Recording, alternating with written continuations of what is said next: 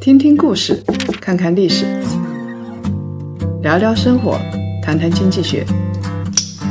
欢迎大家收听《谈谈》，大家好，我是叶檀。少说废话，不说假话，聪明人一起说人话，独立思考，理性投资，拒绝被洗脑。欢迎大家继续收听由叶檀财经与喜马拉雅共同推出的《谈谈》。马上就要过圣诞节了，我在出差的时候，可以在各个宾馆看到圣诞老人。每年呢，到圣诞的时候，都会有一批文化精英来愤怒的声讨中国人轻视自己的传统节日，却热衷于去过一个洋节。但是不管你怎么批判，在国内有越来越多的人开始接受圣诞节。年轻人呢，在圣诞节的时候互送礼品，去大吃大喝。父母呢，在圣诞节给家里的小朋友准备圣诞老人的礼物，而且我们还发明了平安夜要吃苹果这种非常具有中国特色的圣诞节的习俗。圣诞节的流行跟宗教习惯、跟文化传统没什么关系，和商业社会的成熟度有关。商品经济越发达，圣诞节就会越热闹。传统节日衰落了，很多人不会去过重阳节，不会去踏青。这个跟西方的节日流行也是没有关系的。这个不是一个文化的问题，而是一个经济的问题。其实以前中国是宗族社会、农业社会，所以我们有很多特殊的节日。但是现在我们也是商业社会，任何一个节日如果不能顺利的完成和商业之间的嫁接。这样的节日就注定会衰落，跟人们保不保护这样的节日其实没有太大的关系。东方的圣诞节并不太有基督教的味道，就是西方的圣诞节，现在跟基督教也没有什么关系。在家里布置一棵圣诞树，家人之间要互相送礼物，这些在我们眼里都是西方圣诞节的传统。其实，这种所谓的传统，它形成的时间非常晚。在上世纪二三十年代才最终形成，满打满算到现在也就一百年左右的时间。以前过圣诞跟现代过圣诞是完全不一样的。现代过圣诞节和美国商业社会的成熟是有关系的，而且美国的中产阶级越来越成熟。一九二九年，美国爆发了金融危机，爆发了股票市场的危机，一波大萧条来了。在大萧条之前，其实是有一波空前的商业繁荣的。传统的圣诞节其实蛮野蛮的，就是给底层的人留一天的时间，你可以打家劫舍，可以四处破坏，但是不用受到法律的制裁。好像在一八二几年的时候，当时在纽约曼哈顿记录下来有这样子过圣诞节的那天。圣诞节的一大早，工人们就组成了一支庞大的游行队伍。他们随身带着鼓、号、响板、口哨，总而言之，就是各种各样可以发出刺耳声音的乐器。大家一边吹吹打打，一边往前走。路过一个酒馆的时候，就朝里边扔了一通酸橙子。走到百老汇呢，又骚扰了那边正在举办舞会的那些看起来衣冠楚楚的人。然后他们路过一个黑人社区，砸烂了黑人社区里面的一座教堂，把门窗桌椅全部砸了个干干净净，顺便把围观的黑人也殴打了一顿。然后大家走到商业区，把能砸的东西全部都砸烂了，还顺带便的抢劫了几个商户。城南的富人区当然也没有幸免，这些富人区他们住的房子的窗子全部被砸坏了。看看，这就是真正传统的圣诞节。当时所谓的圣诞节，其实是给底层的人们这样一个日子，他们可以报复社会。原来在农业社会，大家农闲的时候，破罐子破摔，闹一闹也就算了。他们有很大的破坏力，但是我们知道，在农业时代，就是到一七几几年的时代，其实像英国猝死的人也是很多的。但是到了商业时代，这么搞，问题就大了。那些精英们一看，不行啊，这个打打砸砸的过圣诞节，算怎么当子事儿啊？我们现在是文明社会啊，所以一破一立，野蛮的习俗被惩治了之后，就有新的习俗来替代它。原来啊，家庭内部在圣诞节互赠礼物，这个是。城市高收入阶层做的事情，但是渐渐的大家都有钱了嘛，因为商业社会了，被全社会认可，就变成了我们现在熟悉的圣诞节啊。我们以为西方人之间家庭内部在圣诞节都是互送礼物的，现在在西方，圣诞节已经变成了一个漫长的购物季，连西方人自己都承认，在圣诞节人们流连的地方是商场，而不是教堂。那么，圣诞节为什么可以漂洋过海成为全球的狂欢节？最主要的就是它的这种商业魔性。你想想看啊，大家互送礼物，那就促进消费啊，商家最高兴，他们可以打品牌，能够卖出东西，而且也不用担心被抢劫。另外一方面，圣诞节这个节日，它的元素非常鲜明，是非常有利于传播的。因为它跟童话夹杂在一起，你想一棵圣诞树，还有圣诞老人，还有雪橇、驯鹿，这些都非常具象啊，容易被人家记住，也好宣传。在东方国家里头，就属日本对圣诞节最热衷了。但是日本恰恰是出了名的重视传统的国家，我们知道他们过年的时候要吃年糕啊，所以这个是东方的传统。但是日本也非常的重视圣诞节，所以他们重视圣诞节啊，西方节日的流行当然跟西方文化的渗透是有关系，但是主要的跟商业发展和文明的程度有关系。在十九世纪的后半期，日本明治维新，成为东亚最早打开国门的国家，而且他们商业发展的很快，也很成熟。在上世纪二十年代的时候，中国还处于这个军阀混战的时期。当时日本的商业其实已经比较发达了，所以圣诞节在当时的日本已经有一定的规模了。在一九三一年，当时日本的新闻媒体就报道过，说七千四百余家的咖啡店和。两千五百多家的茶馆都已经盛装准备迎接圣诞节，圣诞老人大概要忙坏了吧？到了现在，当然日本的圣诞节更加是规模浩大。每到年末的时候，这个也是因为到元旦，其实就是日本的新年，大家都要休息三天，所以圣诞节跟元旦挨得很近，日本的商家就大张旗鼓，各个城市的商业区都会。挂起彩灯，然后举办各种各样的庆祝的节目，而且还有女孩子最最喜欢的打折季啊！各大网站就会提供叫做“圣诞大作战”的方案。通过这个节日，它其实是挖掘商业价值，把商业价值挖掘到了极致。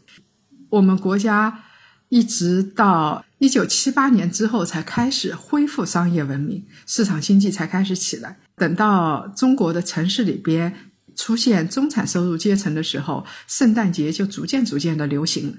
到了今天啊，圣诞节其实与其说它是一个节日，不如说它是一个营销节点。最热衷于圣诞节的，不是年轻人，不是普通的那些居民，就是商家了。所以。有的商家还把圣诞节和元旦连在一起，啊，推出双旦促销的活动。这个大家想一想，就跟日本其实是很像的。所以你商业文明越来越发展，消费越来越兴旺，现代的节日的习俗和传统也就出来了。因为所谓的现代节日，不过是商家促销的一个节日。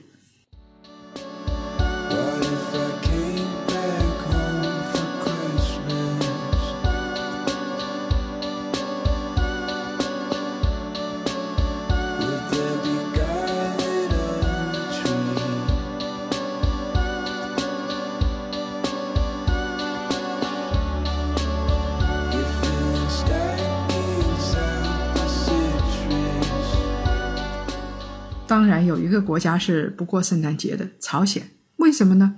因为圣诞节那天刚好是金正恩的奶奶金正淑的纪念日，所以当天啊，全国的媒体循环滚动播放金正书的纪录片。没有商业，也就没有节日，当然更没有圣诞节。所以，为什么我们国家的传统节日，大家就觉得节日气氛不浓了？其实不是因为我们数典忘祖，因为我们不重视，而是因为传统的节日啊，是跟农业社会相匹配的。你比如说，在宗族社会的基础上，大家到了农闲了，大家都聚到一起，然后吃吃喝喝。大家在一起聊聊天啊，然后祭祭祖啊，打打麻将啊，这个跟现代商业社会从骨子里其实并不兼容。你就像刚才我们说的重阳，就是这样的一个节日。重阳老人节，我们现在虽然还在过，但是大家都知道重并不那么重要。像现在冬至节，冬至现在南方有些地方还需要去上坟。冬至其实，在以前是一个非常重要的节日，但是到了今天，就是一个普通的节气。现在过年农闲了，大家聚在一起吃吃喝喝、砍闲篇、养养膘。等到明年春天农忙时节到来的时候，大家都下地。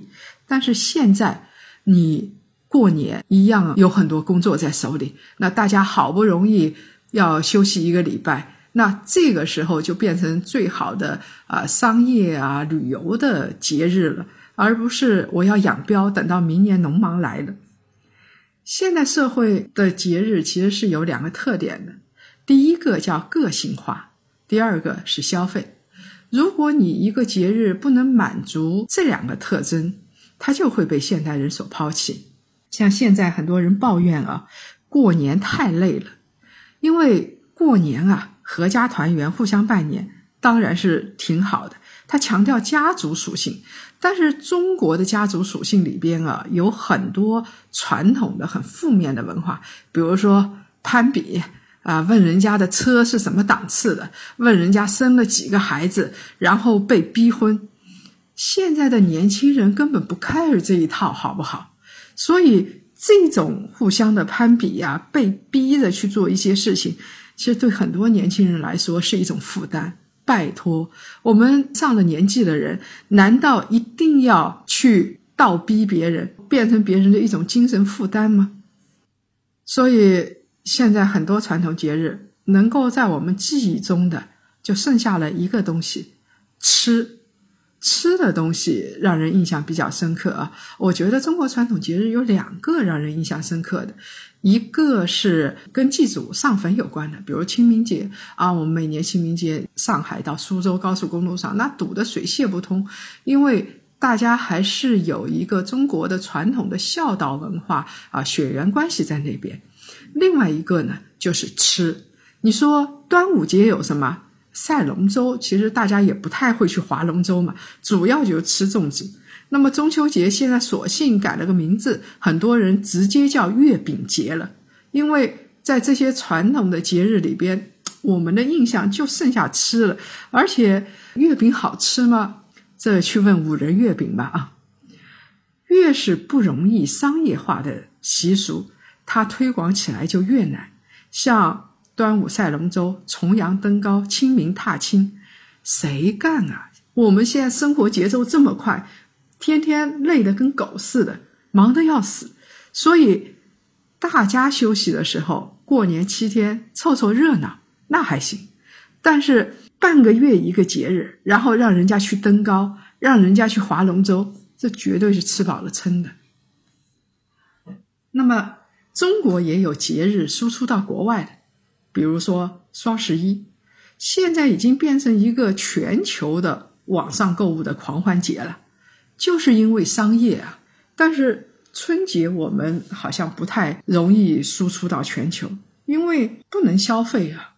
然后为什么人家在春节要跟着你一样把股市给关闭掉，把期货市场给关闭掉，跟着你一起吃吃喝喝？没有道理呀。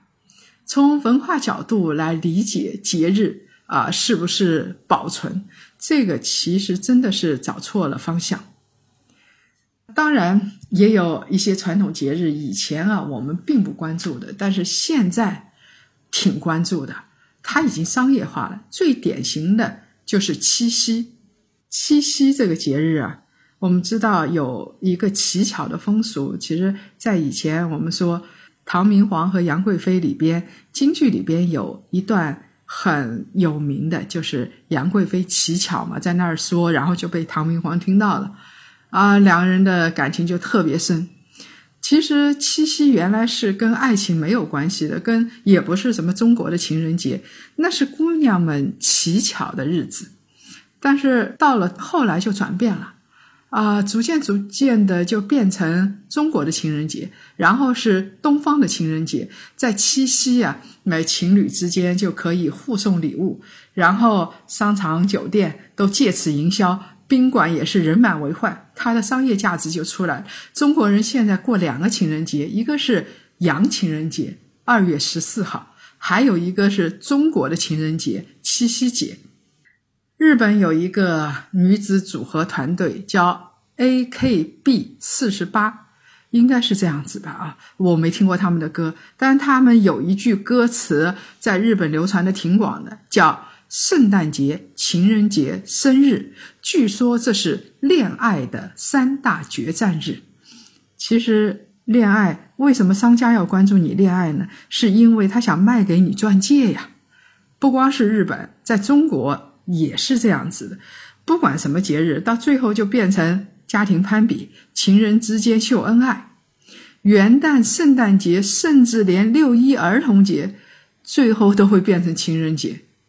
从根本上来说，是因为中国的情人特别酸吗？特别愿意秀恩爱？不是，而是说中国的商家，哎，在这一点上特别牛，他们就是能够把这些节日跟商品之间扯上关系。情侣之间送礼物，情人节当天玫瑰花一朵一百多块钱，而且爸妈给孩子送礼物，这些节日的话，因为有吃的。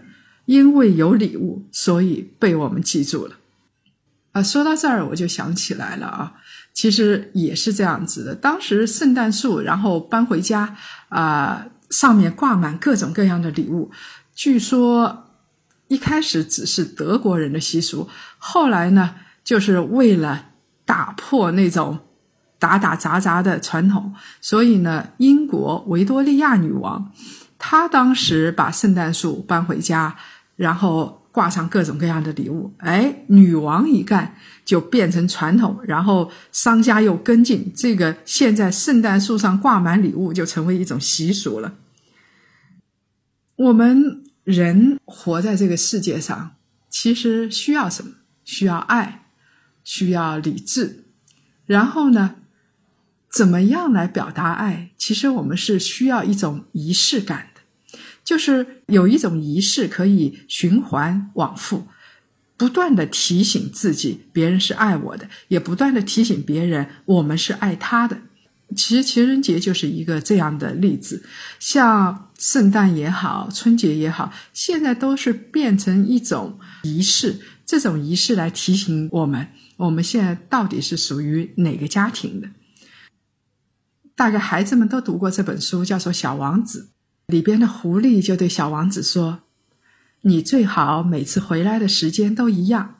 假如你在下午四点回来，那么在三点的时候我就开始高兴了。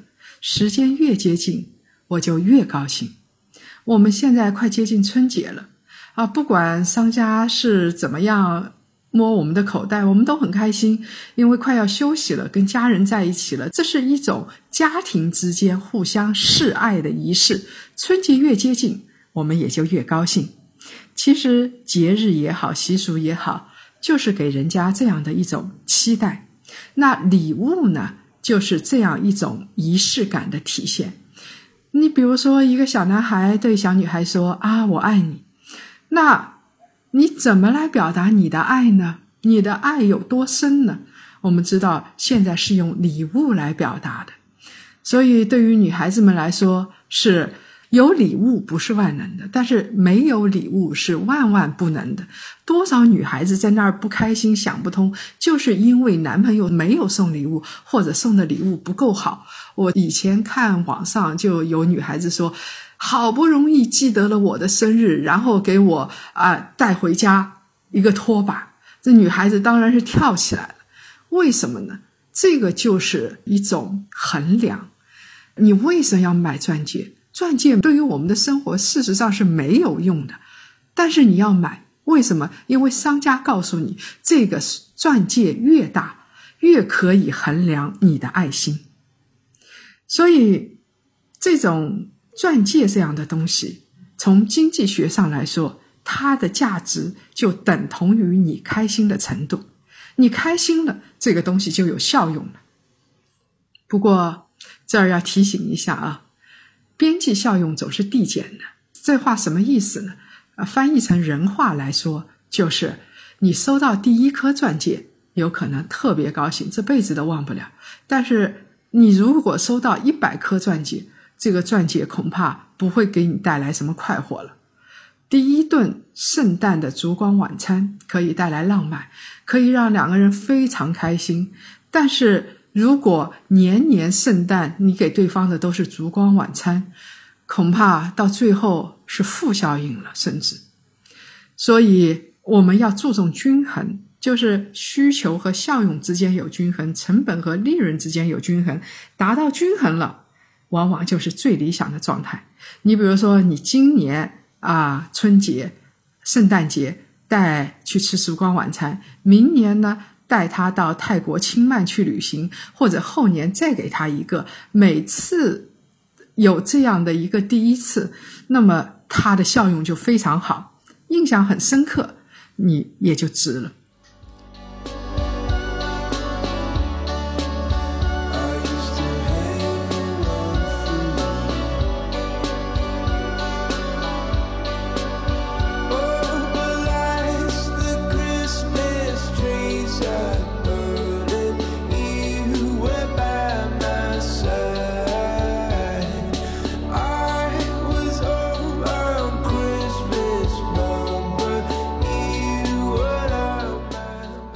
过节买东西送礼物是能够画出一条均衡曲线的，买的太少，日子平淡无奇；买的太多，其实人跟人之间也就靠物质连接着，而且会越来越淡，礼物所能带来的幸福也越来越少。今年圣诞节马上就要来了，大家会送给家人或者送给你的另一半什么样的礼物？你会跟谁在一起？给他第一次。最后来分享两位听众朋友的留言，一位叫做大师在路上，这个朋友说：“假作真是真亦假，退潮了，我们才知道谁在裸泳。骗子总有一天会现出原形的，就是苦了小股民了。所以，如果你真的对投资不感兴趣，或者真的不懂市场，我不建议你。”到市场上呃去游泳，因为裸体的到最后往往是你。另外一位朋友叫做岳虎，他说演戏的目的啊，就是为了掩盖真相，收获利益。看戏的人不要入戏太深了，时刻提醒自己，戏就是戏，只能娱乐，不可当真。这个确实是很多人。对明星的八卦特别感兴趣，这倒算了。但是他们会带入，比如说明星啊，这个分手了、离婚了，他说再也不相信爱情了。拜托，人家有的人本来就是在演戏，跟你的爱情有一毛钱的关系吗？如果各位想了解更多财经经济类的资讯，请搜索拼音谈财经，或者呢关注公众号夜谈财经。下周五中午十二点，老时间、老地方，我们不见不散。